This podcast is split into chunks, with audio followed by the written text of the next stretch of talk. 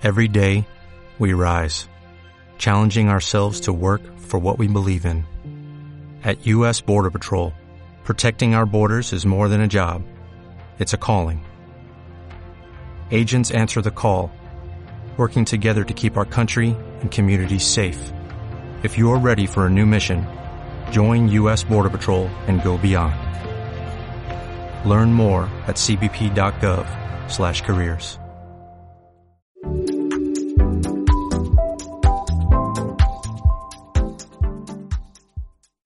Bueno, quiero pedirles que abran sus Biblias allí en casa, abran la palabra del Señor. Tan importante que es tener copias de la Biblia en casa. Yo sé que la tenemos en los celulares, computadores y dispositivos electrónicos, pero que, que nuestros familiares, amigos, vecinos, que los niños puedan crecer teniendo Biblias de todos los colores, de todos los tamaños. Abran su Biblia allí.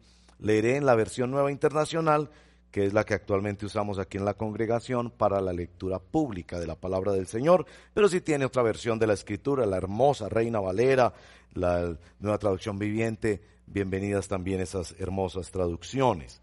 Voy a leer en el capítulo 15 del libro que estamos leyendo en nuestra lectura bíblica aquí en la congregación. Cada día leemos un capítulo.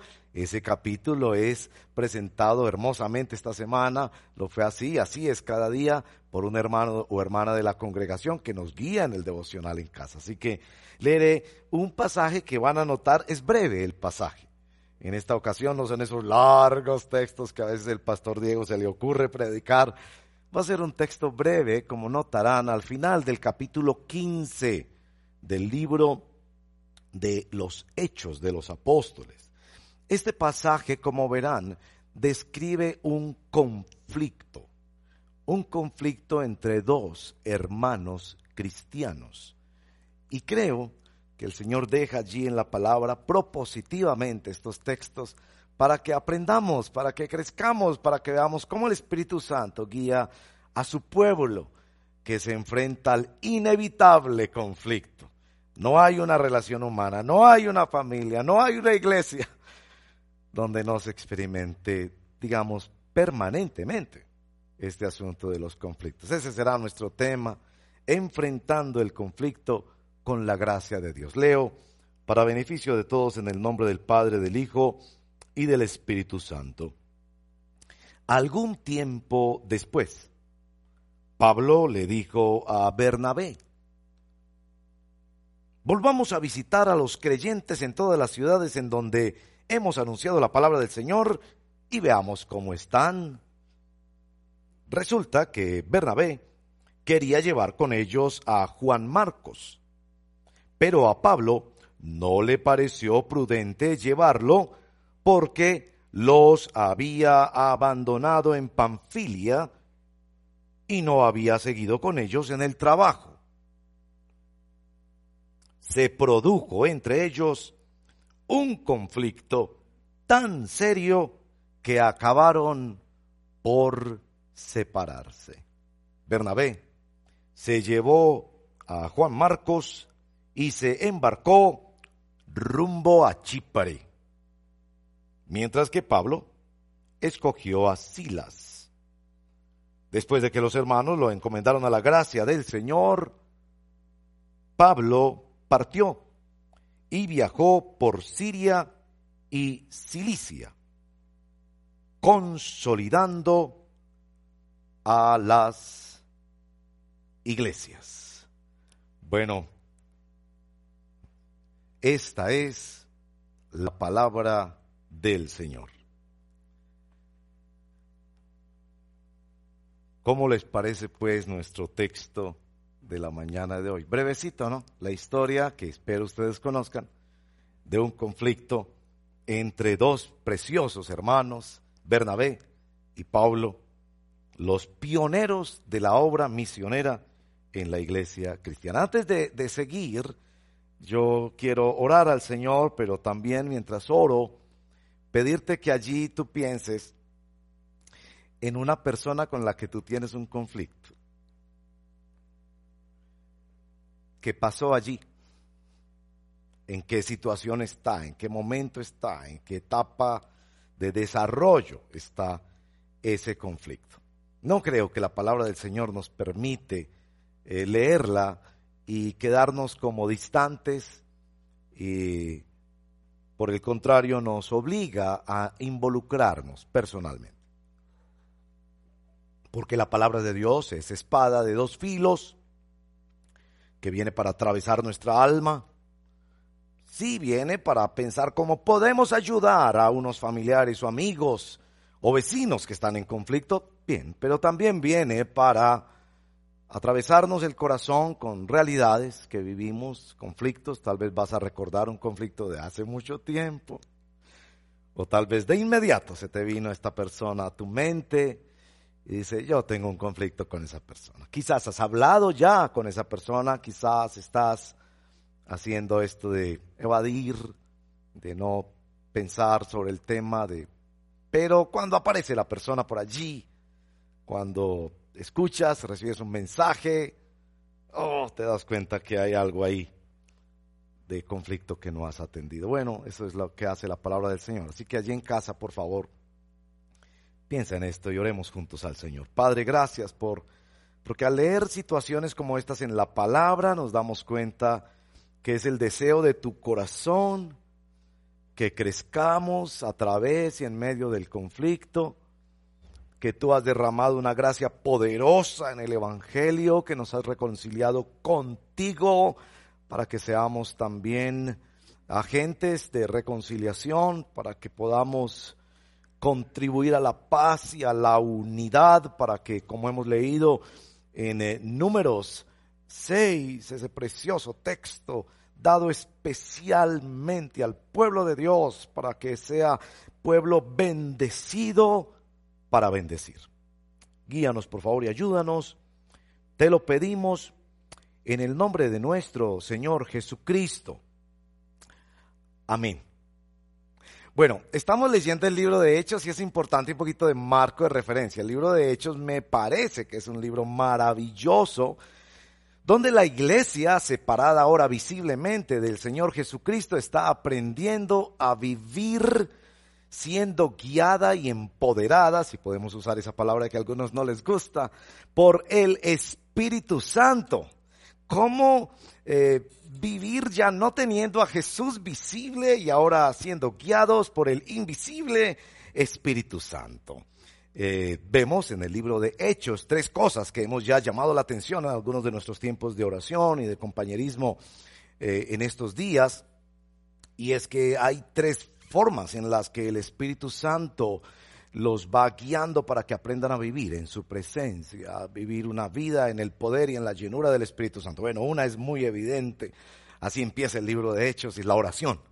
Uno lee Hechos y no puede más que pensar, esto realmente es un libro de oración un manual de oración. Ellos no se ponen a debatir asuntos eh, inmediatamente. Lo que hacen en principio y fundamentalmente cuando viven persecución, luchas, miedos, problemas, conflictos, es ponerse a orar. Es la iglesia orante, la iglesia de los hechos. Lo segundo es su gran énfasis en vivir la palabra, entender la palabra de Dios y predicar la palabra de Dios. Estos perseguidos, problemados, expulsados de Jerusalén, donde quiera que van, como que lo más importante para ellos es anunciar al Cristo crucificado y resucitado, que es llamado así en el libro de Hechos el mensaje del Evangelio.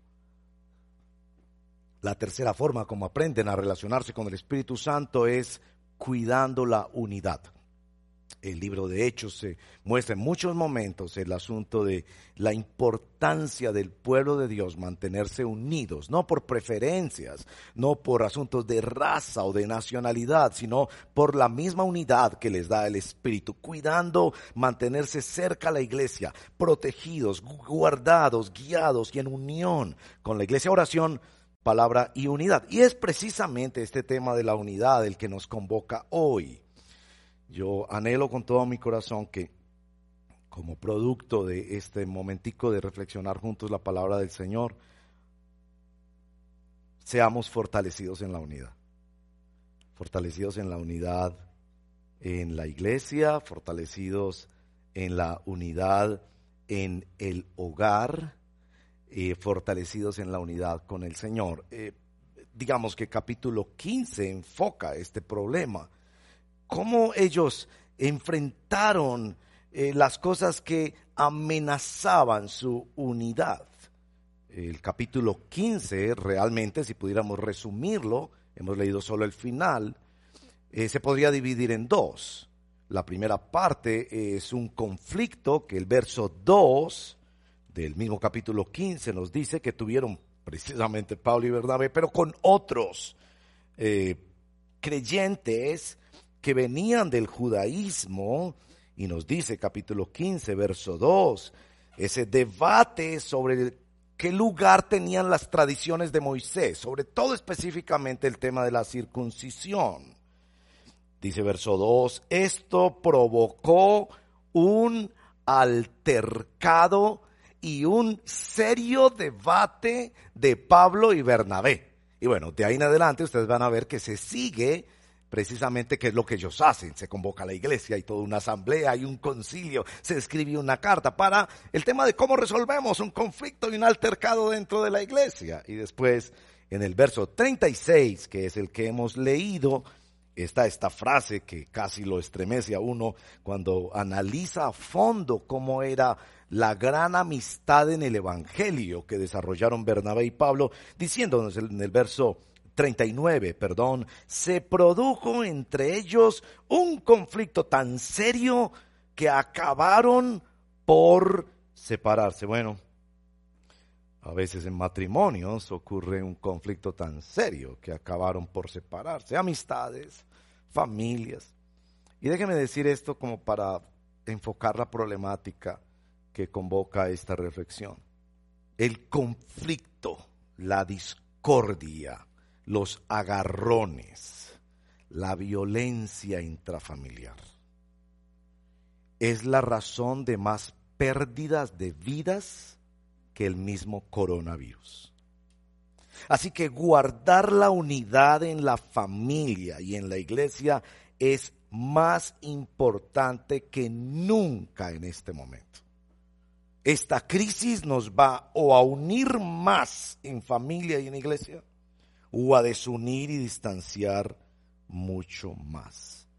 Tengo aquí en mis notas más vidas destruidas por conflictos familiares y eclesiales que por el coronavirus. Así que necesitamos aprender de la palabra del Señor cómo enfrentar los conflictos y particularmente cómo enfrentarlos con la gracia del Señor. Las estadísticas son claras. En el último año, en este año de pandemia, ha aumentado la violencia contra los niños, contra las mujeres. Violencia que es absolutamente rechazada y debemos rechazarla y evitarla y denunciarla en todos los medios posibles pero también han aumentado las griterías, las peleas, los distanciamientos, los de se encierra en el cuarto y no habla con nadie en los hogares. Bueno, lo primero que tenemos que hacer con nuestro texto es hacer unas, unas observaciones sobre lo que yo llamo la realidad del conflicto en la vida cristiana. Acompáñeme porque en este texto hay una riqueza eh, hermosa de la palabra del Señor. Lo primero que hay que decir en materia de observación es que en la iglesia hay conflictos. En la iglesia hay agarrones, hay peleas, hay disputas, encontoronazos, choques, desavenencias. Y Dios no las oculta. Y nosotros tampoco deberíamos ocultarlas. Conflictos que seguramente tomaron tiempo, como veremos en el caso de Pablo y Bernabé no idealices la iglesia, no sueñes con una iglesia sin conflictos, como si se pudieran evitar en algún lugar del mundo los conflictos. Vivir de alguna manera es vivir el conflicto. aquí tenemos dos hermanos que quieren servir al Señor, que han caminado juntos por años, que se han querido, Pablo le tenía un gran respeto, reconocimiento y gratitud a Bernabé. Fue ese Bernabé quien lo llevó y lo presentó a los apóstoles cuando lo rechazaron. Fue ese Bernabé quien fue a buscarlo a Tarso para ayudarlo a llegar a ser maestro en Antioquía. Fue ese Bernabé que caminó con él por varios años, fue ese Bernabé que en oración recibieron esa clara manifestación del Espíritu, diciéndoles en capítulo 13, verso 1 al 3, apártenme a Bernabé y a Saulo para la obra del misterio. Fue ese Bernabé el que fue su líder y su mentor espiritual en el primer viaje misionero. Fue ese Bernabé quien le acompañó a Pablo y ahora están agarrados. Sí, vivir es enfrentar conflictos. Si usted piensa que en la vida se va a quedar evitando todos los conflictos, no va a poder vivir. Va a tener que ser como eh, la famosa figura, que algunos dicen que no es muy cierta, del de el avestruz, que mete la cabeza pensando que hay abajo dentro de la cabeza, ¿cierto? Se aleja de la iglesia, no vuelve a una iglesia, no habla con nadie, no tiene amigos, no tiene familia, no se casa, etcétera. No vas a poder vivir. La vida es realmente una vida de conflictos. Lo diferente es cómo los enfrentamos. Ahora noten una segunda observación. A, veces Dios interviene sobrenaturalmente para resolver conflictos. Eso es lindo, ¿no? Por ejemplo, miren capítulo 10 y capítulo 11 del mismo libro de Hechos que venimos leyendo. Pedro tiene un gran conflicto con los que están empezando a escuchar el Evangelio y que son seguidores desde el mundo gentil, desde el mundo no judío. Y ese conflicto Pedro no lo quiere resolver. Él no quiere ir a esas poblaciones, no quiere hablar con un gentil. Y, Dios le resuelve el conflicto. Visiones, sueños, manifestaciones, personas que vienen, que van, caídas repentinas de manifestaciones maravillosas del Espíritu Santo y el conflicto se resolvió. Cierto que todos quisiéramos que se resolvieran así los conflictos, ¿no es cierto? Como, ay, qué bonito, ¿no? Que Dios haga un milagro y reconcilie estas dos personas y ya. Y de un momento a otro no hay resentimientos, no hay amarguras, no hay malos recuerdos, todo es cariño, la amistad se fortalece, el matrimonio se fortalece. Lindo eso, lindo, lindo. Y debemos decir que a veces Dios lo hace así, como lo hizo con Pedro y Cornelio. Dios es soberano, a veces resuelve los problemas más complicados con su intervención maravillosa y soberana. Pero debemos decir que es precisamente aquí en el capítulo 15 donde observamos que Dios también nos deja lidiar con los conflictos. No interviene de manera sobrenatural y sorprendente. Los deja hacer una asamblea donde el uno se levanta, el otro habla, el otro discute, el otro saca un texto bíblico, pelean un rato y los va guiando el Señor de una manera maravillosa. Y en el caso de Bernabé y de Pablo, les deja vivir la confrontación, les deja vivir el conflicto. Y en esta observación debemos decir que, si bien es cierto, Dios resuelve los conflictos a veces con una oración sencilla y ya se acabó toda la pelea, otras veces Dios nos deja lidiar porque en el conflicto hay oportunidad de crecimiento que Dios nos muestre las oportunidades de crecer a través del conflicto, que Dios nos permita donde en la iglesia aprendemos a vivir el conflicto y somos acompañados. Y vamos a notar en este texto especialmente cómo la iglesia acompaña a aquellos que están en conflicto. Entonces, en lugar de irte de la iglesia o de no volver o de no comentar, en lugar de eso tenemos entonces la posibilidad, ¿ya estoy bien? La posibilidad de crecer en la iglesia a través del conflicto. Bueno, la tercera observación que quiero hacer muy rápido es que a veces nos es más fácil resolver grandes conflictos doctrinales, hacemos concilios, asambleas para defender la fe, pero no enfrentamos conflictos más personales, más domésticos. Déjenme poner un ejemplo muy sencillo. Yo en los, en los últimos tiempos he participado, a mí me gusta mucho ser parte pues de donde yo vivo, de las unidades y, y de las asambleas. Entonces uno ve esas asambleas de las unidades. Y bueno, es muy común en este concepto de asamblea, ¿no?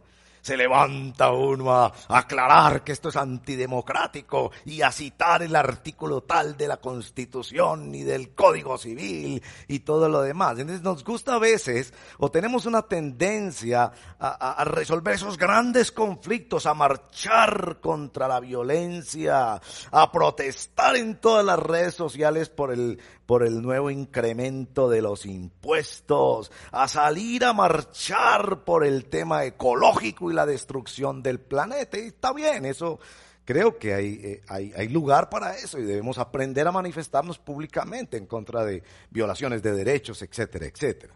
Pero muchas veces, ustedes saben muy bien, muchas veces tenemos un fuego y un incendio en casa. Y no nos hablamos hace dos o tres días con el hermanito, la hermanita, el papá, los hijos, etcétera, etcétera pero salimos a marchar en las calles a protestar contra las nuevas disposiciones X o Y del Estado.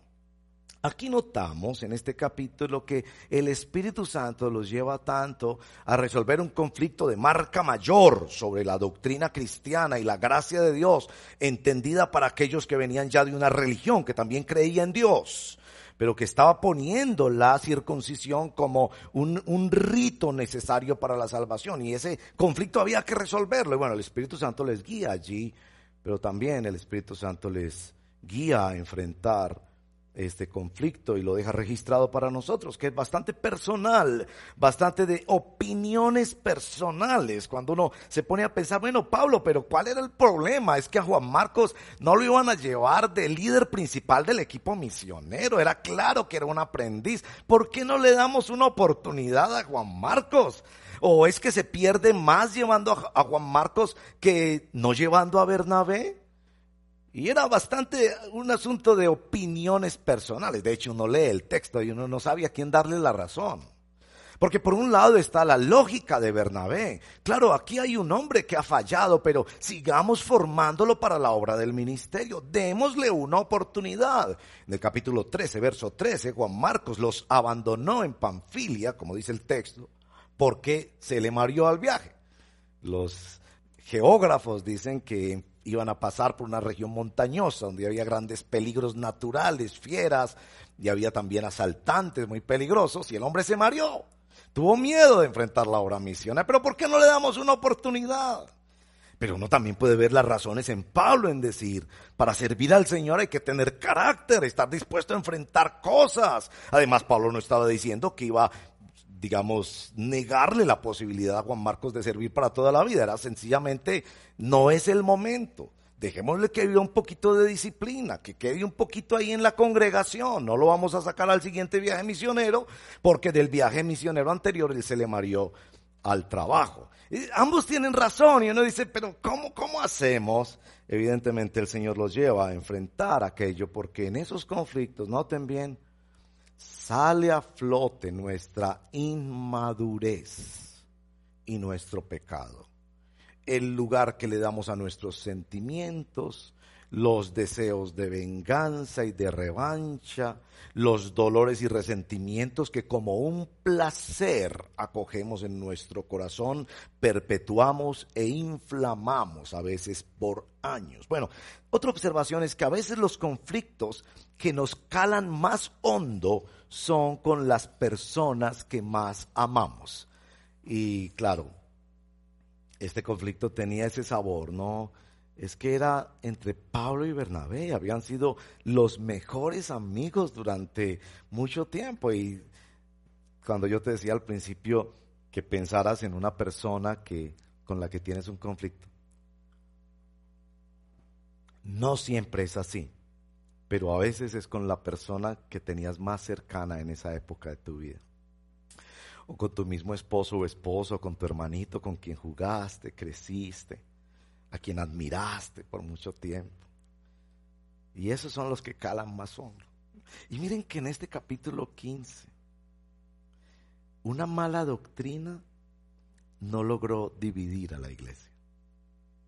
Pero una mala relación entre dos hermanos sí dividió un equipo misionero en dos. Y bueno, algunos le echan agua bendita a este texto diciendo, no, lo que se describe aquí es una bendición, porque pasaron de tener un equipo misionero a tener dos equipos misioneros. Ya le digo, no le echa agua bendita a eso. El texto claramente dice, tuvieron un conflicto tan serio que terminaron por separarse.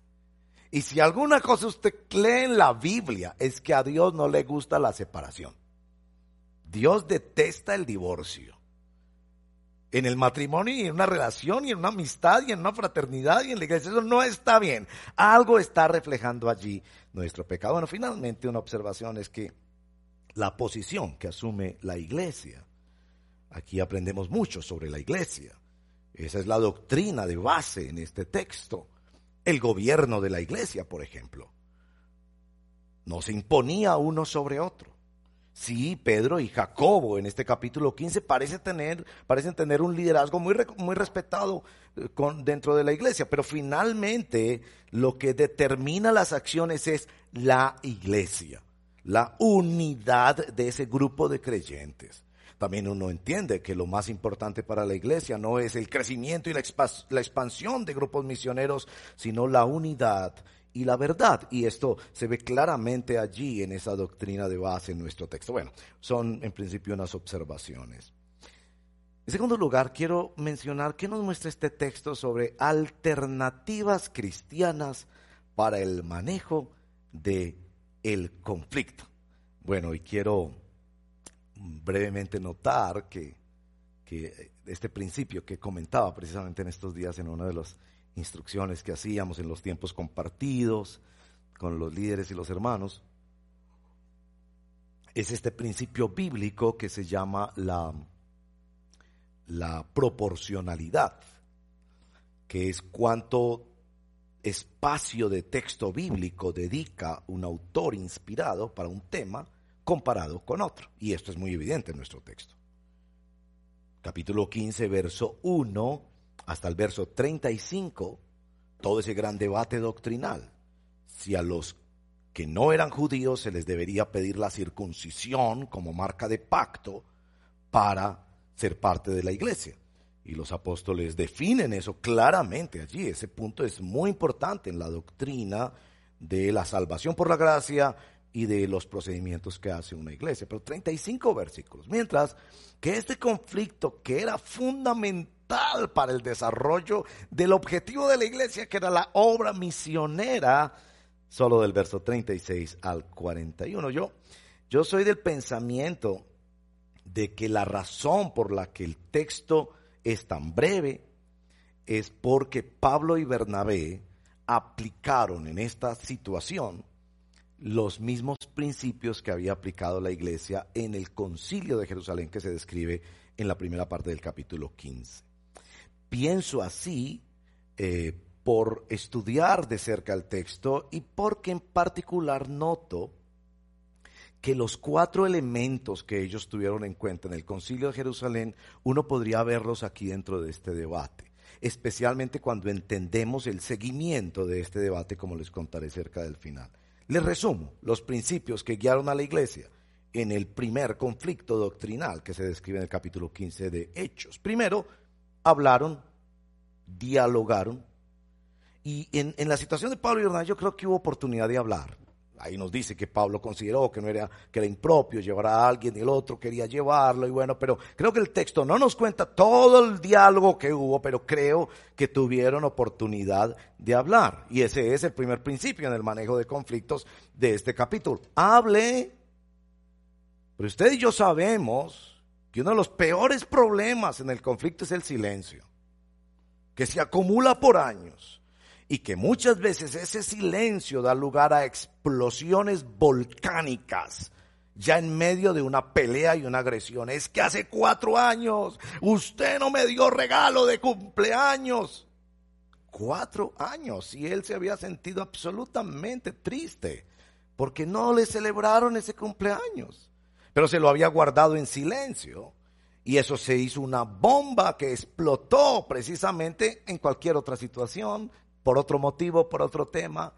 Pero bueno, primer principio es hablar, hablar, hablar bien, buscar el momento oportuno para hablar, pero finalmente hablar. Es decir, mira, yo quisiera que hablemos de lo que pasó en el último cumpleaños. Es que tú no me diste un regalo y yo me siento muy triste por eso. Y bueno, el otro va a decir alguna cosa, pero hablar, hablar. el segundo principio es que la iglesia no se centró eh, su atención en ellos, sino en la gloria de Dios. Y en los versos 16 y 18 que no, no tengo tiempo de mencionar, ellos muestran cómo en la reconstrucción de esta obra maravillosa de adoración a Dios era lo que ellos buscaban. Ellos realmente lo que querían era que la obra del Señor se extendiera y que Dios fuera glorificado en medio de las naciones. Y eh, ellos estaban centrados era en la gloria del Señor, como cuando una pareja después de una gran discusión se concentran y dicen, mira, pensemos en qué es lo mejor para los muchachos, qué es lo mejor para los hijos. A ti te interesan los hijos, a mí me interesan los hijos. Entonces pensemos en eso. Y como que poner un, un, objetivo externo a ellos les ayuda. Bueno, el objetivo externo en la resolución cristiana de conflictos no es los hijos o los hermanos o no sé qué, sino la gloria del Señor. Es decir, dónde es que Dios y cómo es que Dios está glorificando en este hecho. El tercer factor que noto allí en el libro de Hechos capítulo 15 es que leyeron la palabra del Señor juntos. Usted nota que ellos empiezan a citar palabra de Dios y que podían revisar qué está pasando a la luz de la palabra del Señor cuando un matrimonio consulta en la palabra del Señor, bueno, ¿cuál es tu responsabilidad como hombre, como, como esposa, como hijo? Eh, ¿Qué es lo que Dios tiene diseñado para, para los hogares? ¿Y cómo es que los hogares muestran la gloria de Dios? Revisemos eso, porque de repente tenemos otra Biblia escrita en nuestra mente, que es una Biblia marcada por el egoísmo marcada por la autocomplacencia, marcada por la terquedad o por las tradiciones humanas y aquí estás siendo cuestionado por la palabra de Dios. Entonces la palabra del Señor la que los corrige en ese conflicto y yo creo que Pablo y Bernabé no solo estaban pensando en la gloria del Señor, sino que también pensaron en algunos textos de la Biblia que los ayudaran a guiar y, seguramente encontraron textos que, que fundamentaban la opinión de cada uno. Porque Bernabé como buen mentor sabía que hay que dar oportunidades, que Dios es el Dios de la segunda oportunidad. Pero Pablo también tenía razón al saber que el siervo de Dios tiene un carácter bíblico que debe ser probado y exigido y esperado hasta que se madure debidamente para poder servir en la obra. Pero leían la palabra del Señor y tal vez la resolución a la que llegaron los llevó precisamente a eso. Y, y el cuarto componente es que ellos juntos buscaron la dirección del Señor. Y, noten por favor este verso, que si de pronto me ayudan poniéndolo en pantalla, porque perdónenme, no les dije que lo pusieran en pantalla previamente, pero si miran conmigo por favor en el capítulo 15, el verso 28, está esta frase que es la verdad fundamental para entender este asunto. Miren que ellos debatieron, dieron sus opiniones, leyeron la Biblia, trataron de alinearse con Dios, pero eran seres humanos que pecaban, que tenían sus propios gustos y prejuicios y demás. Pero miren verso 28. Esta es la conclusión que ellos finalmente escriben en la carta que redactan a las iglesias para resolver este conflicto. Nos pareció bien al Espíritu Santo y a nosotros esa, expresión me parece que enseña muchísimo sobre el congregacionalismo. Ustedes saben que somos bautistas, los que nos visitan a nuestra página o a nuestros canales de pronto no lo saben porque ponemos ese nombre redil, pero nosotros somos de identidad bautista y de convicciones bautistas. Eso de que le pareció bien al Espíritu Santo y a nosotros suena inclusive un poco presuntuoso.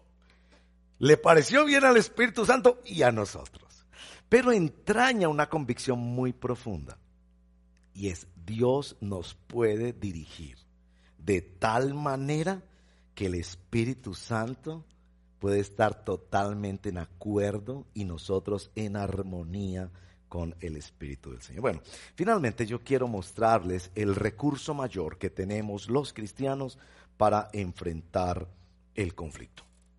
Hay muchos recursos, muchos aprendizajes, hay escuelas de negociación que casi siempre tienen muy buenos principios, ¿no? De comunicación. No te enfoques en tus sentimientos, trata de entender los sentimientos del otro, separa sentimientos, separa suposiciones y conjeturas de los hechos. Bueno, hay, hay mucha, mucha literatura sobre esto porque como les digo, el conflicto hace parte de la vida. Hay libros cristianos maravillosos y quiero recomendarles precisamente este publicado por nuestra querida casa editorial Poema, Guerra de Palabras un recurso maravilloso para entender cómo en las Sagradas Escrituras el Señor nos va formando a través del conflicto.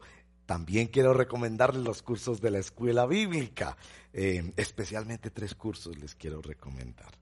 Misiones, porque yo le digo, en las misiones es donde se vive esto, pero también donde se ve la gloriosa reconciliación y cómo Dios usa vasos de barro en su obra. También mayordomía de la creación.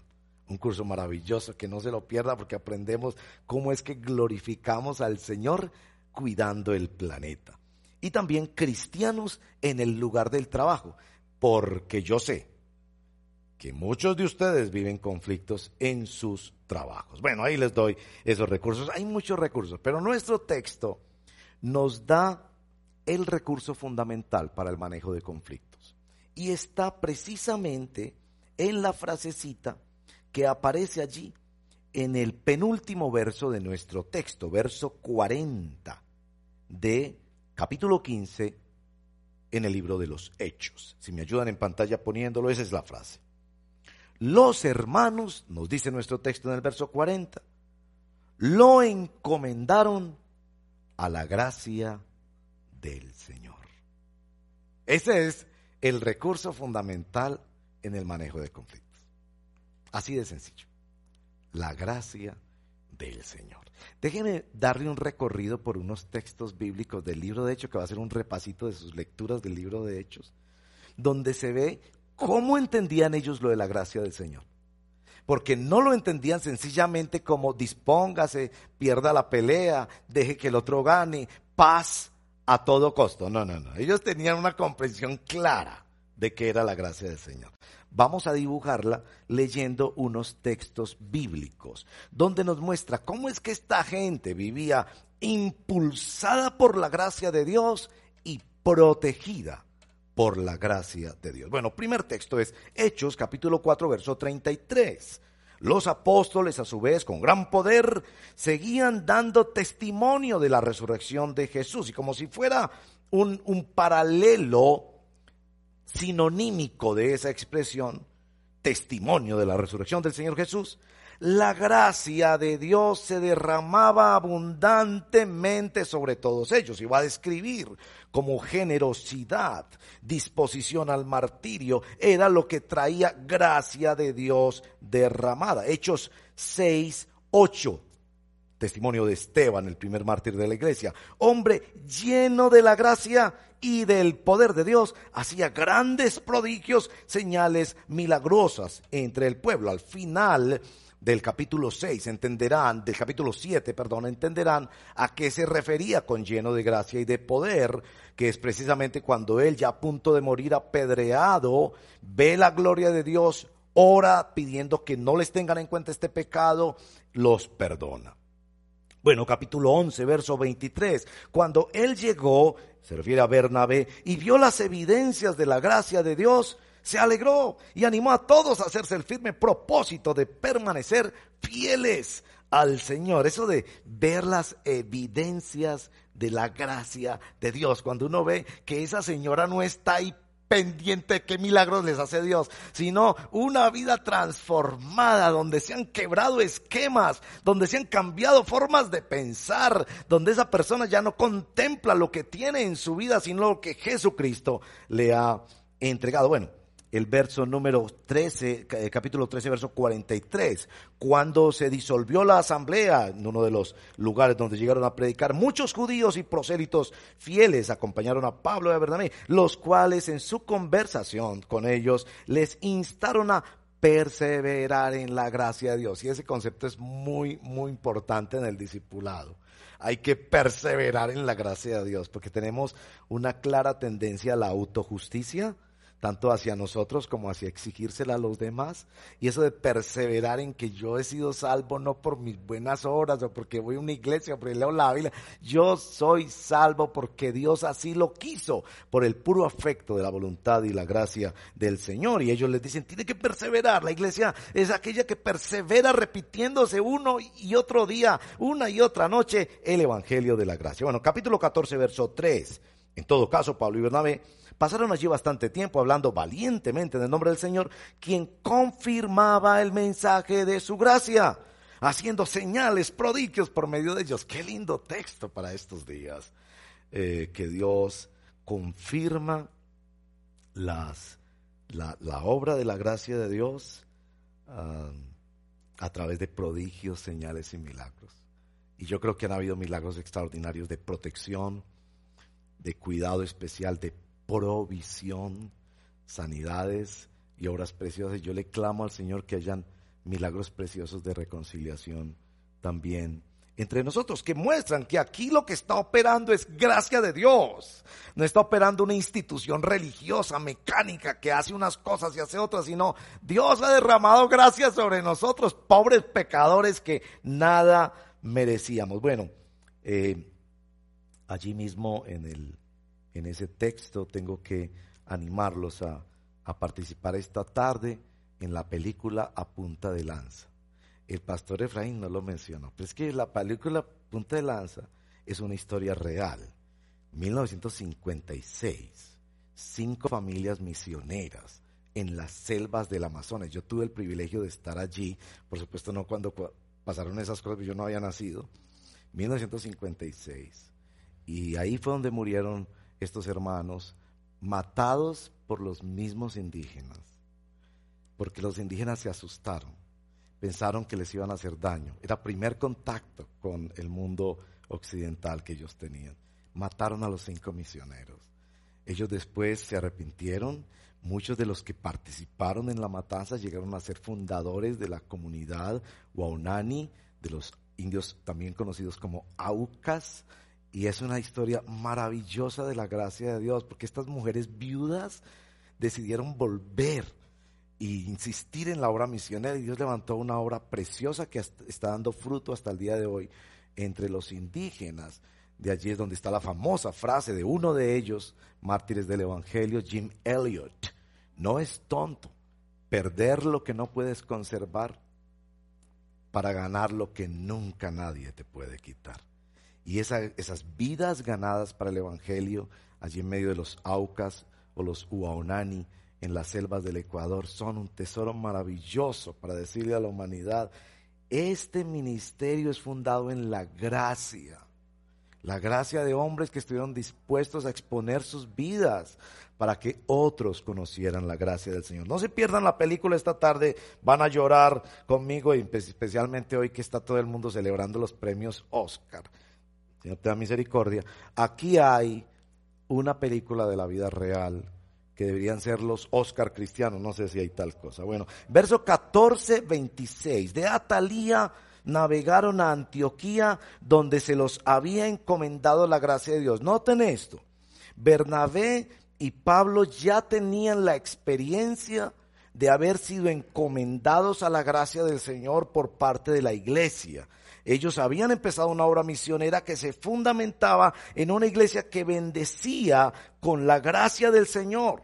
Ahora, el capítulo 15, verso 11, nos va a explicar más cuál es el fundamento de esa gracia, porque fue el debate allí en el capítulo 15 con los judaizantes. Miren capítulo 15, verso 11, no puede ser más bien como ellos los gentiles, creemos que todos somos salvos por la gracia de nuestro Señor Jesucristo.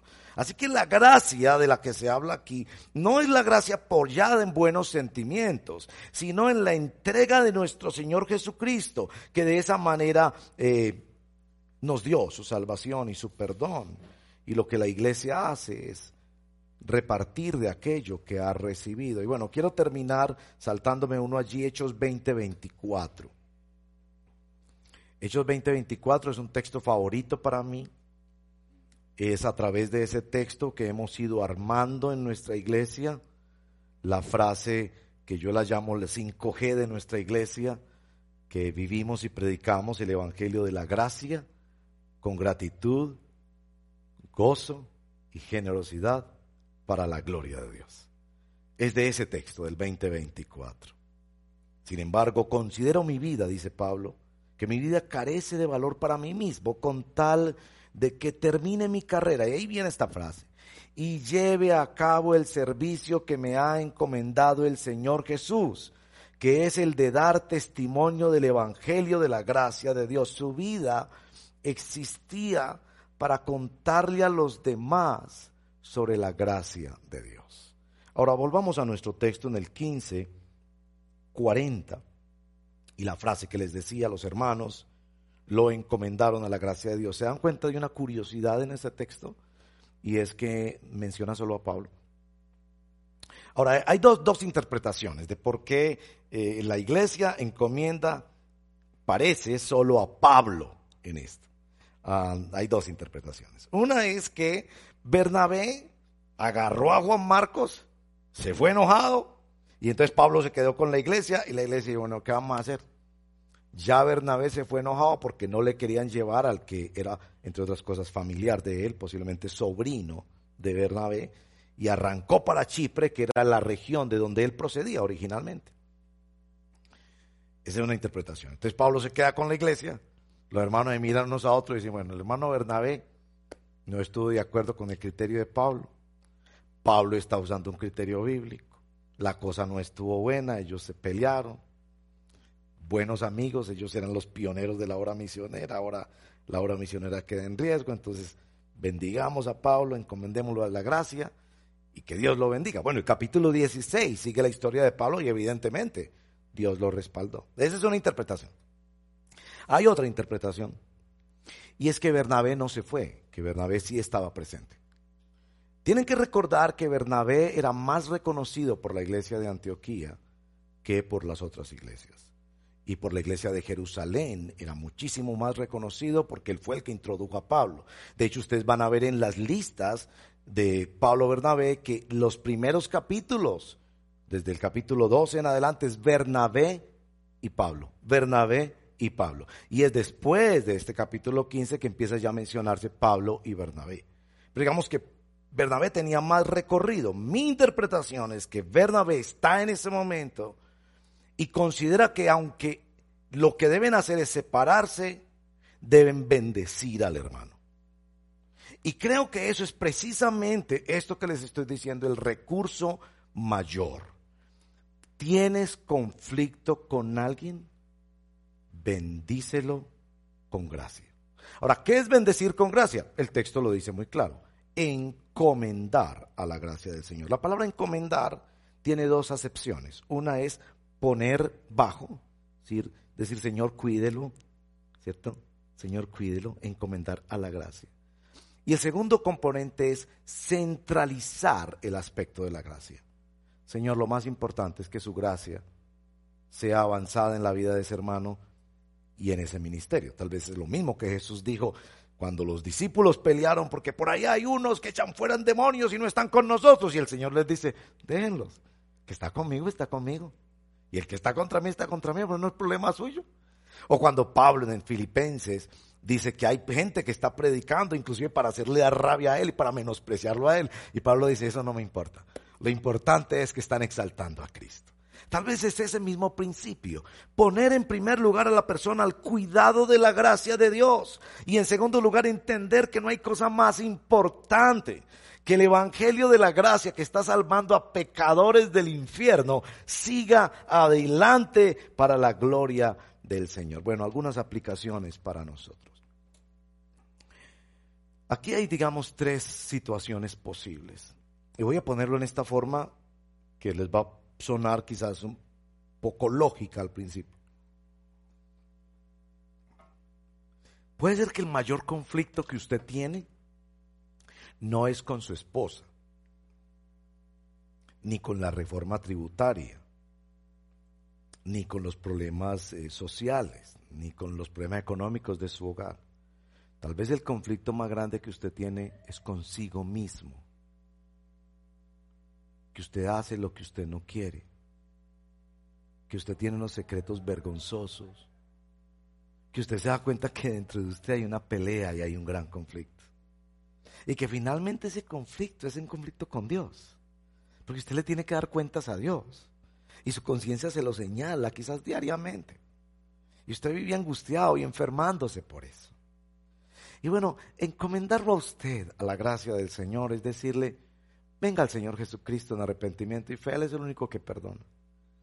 Él es el único que dio su vida objetivamente en la historia, no como un buen sentimiento, sino como un hecho real, histórico. Dios envió a su Hijo para perdonarlo a usted de sus pecados. Segundo lugar, puede ser que usted tiene un conflicto también con otra persona.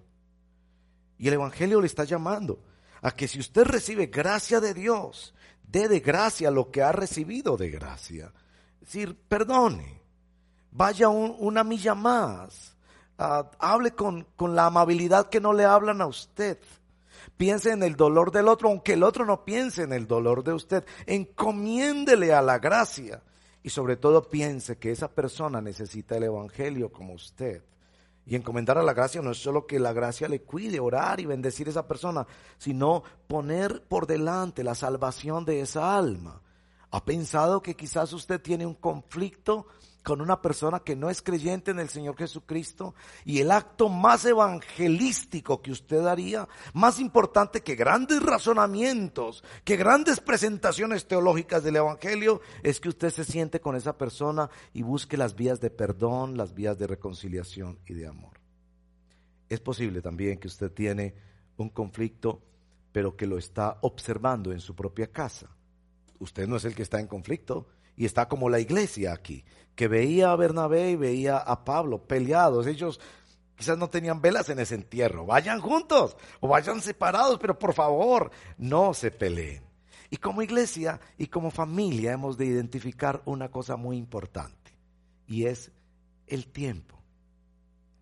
La importancia de encomendarlos a la gracia de Dios en el tiempo. Miren que en el caso de Bernabé y Saulo, ambos fueron bendecidos por el Señor. Es más evidente la bendición sobre el ministerio de Pablo porque Lucas nos sigue narrando lo que pasó con eh, Pablo. No nos cuentan las escrituras qué pasó con Bernabé en Chipre, pero sí nos cuenta qué pasó con Pablo. Y Pablo años después no solo vio la riqueza de la mano de Dios sobre él, sino que empezó a valorar a Juan Marcos, Colosenses 4:10, segunda de Timoteo 4:11. Son dos de los textos donde se ve claramente que, que Pablo llegó a apreciar a, a, Juan Marcos. En Timoteo, por ejemplo, dice, mándeme a Juan Marcos, que me es de gran ayuda en el ministerio. Sin duda hubo reconciliación. El tiempo Dios lo usó para sanar. Y también el caso de Bernabé, porque es a través de ese muchacho Marcos, el, el, el cobarde Marcos, que tenemos el gran evangelio de Marcos. Y Marcos después también sirvió como el escribano para el apóstol Pedro, como un siervo. Y Pedro lo llama su hijo amado. Entonces Bernabé también fue bendecido en continuar con su ministerio de mentorear jóvenes y, y, hacer los hombres útiles por la gracia de Dios para la obra del ministerio. Al principio de esta reflexión yo te pedía que pensaras en una persona y te voy a pedir que en este momento pienses en esa persona. Veíamos que hay que hablar, veíamos que hay que centrarse en la gloria de Dios, que hay que consultar cómo estamos haciendo la palabra del Señor, pero sobre todo veíamos que el gran recurso que el Señor nos da para estos conflictos inevitables en cualquier relación humana es la misma gracia que nos ha salvado. La misma gracia que nos salvó por Cristo Jesús nuestro Señor es la misma gracia que Dios usa para protegernos y guardarnos en el camino para que como Pablo le dijo a los Gálatas, no se muerdan los unos a los otros. Que Dios nos dé esa gracia de dar lo que hemos recibido por su amor para cuidar las relaciones en tiempos donde la unidad es amenazada por estas grandes crisis. Como les decía al principio, son tiempos en que tanto en el hogar como en la iglesia vamos a estar más unidos apoyándonos unos a otros o nos vamos a distanciar más los unos de los otros. Que el Señor Jesucristo te permita conocer su gracia, Si todavía no la conoces, búscala en las Sagradas Escrituras. Doblega tu, tu, vida en oración. Busca más que te expliquen cómo es este precioso Evangelio que salva a pecadores que no merecemos más que el infierno y nos trae para ser sus hijos amados. Que la gracia del Señor te dé la fortaleza para superar dificultades que hay allí en familia, que hay allí en el trabajo, que hay allí en la iglesia.